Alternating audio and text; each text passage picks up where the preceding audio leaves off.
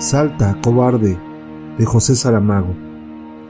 Muchas veces estas prosas mías navegan en naves enguirnaldadas con acompañamiento de violines poéticos, de efectos de luz que voy a buscar a las transparencias cristalinas, a los encajes vegetales, al difuminado de la visión acuática. Es una tendencia de la que nunca me libraré y de la que, por qué no decirlo, no me avergüenzo.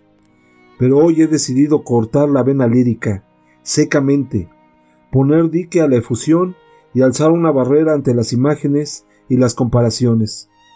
Tengo una historia brutal que contar, y si el lector ha sido agraciado con un corazón sensible, le ruego que me dé licencia para aconsejarle que no siga leyendo.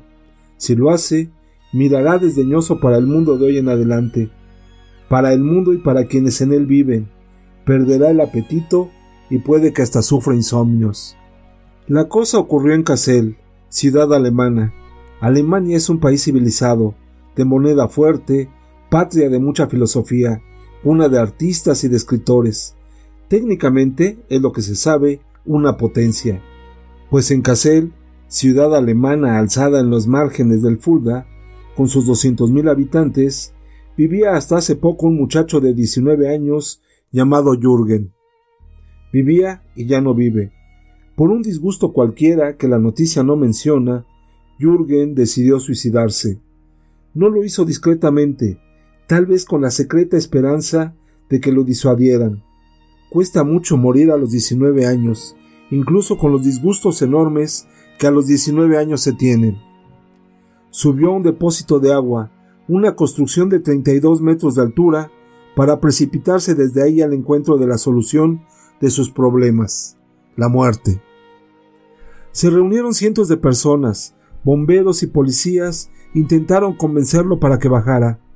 Una muchacha conocida suya, amiga, novia, pasó por ahí casualmente y gritó con los que gritaban No hagas eso, Jürgen, baja. El chico vaciló. Creyó que iba a salir de su pesadilla. Aceptó un pitillo que dos bomberos hicieron llegar a sus manos. Se lo fumó tranquilamente. Abajo, la multitud, cientos de personas, esperaba. Hubo sin duda suspiros de alivio. Se distendieron los rostros que el nerviosismo había crispado, y Jürgen lentamente empezó a bajar. Y entonces de la multitud se alzaron gritos de escarnio, abucheos, insultos.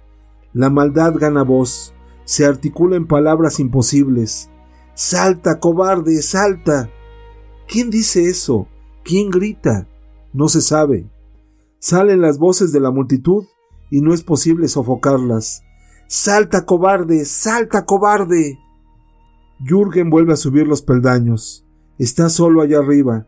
Nadie sabe lo que piensa, lo que siente ahora. Salta, cobarde. Y Jürgen salta. Cae en la red que los bomberos habían tendido, pero la red no basta para salvarlo. Jürgen es llevado al hospital con gravísimas lesiones internas. Muere. Esta es la historia que quería contar. Ahí la tienes, lector. Haz de ella lo que quieras. En este planeta Tierra que los hombres habitan, hay horas de felicidad, sonrisas, amor, alguna belleza, flores para todos los gustos. Y hay monstruos. No se distinguen de nosotros que no lo somos. Tienen un hogar, familia, amigos, una vida normal, son civilizados, pero un día gritan, salta cobarde. No lo mataron con sus manos, solo dijeron, salta cobarde.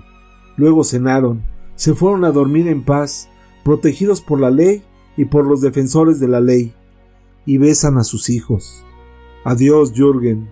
No sé qué disgustos serían los tuyos, no lo sé, pero qué disgusto, qué asco mayor que este de vivir entre una humanidad así.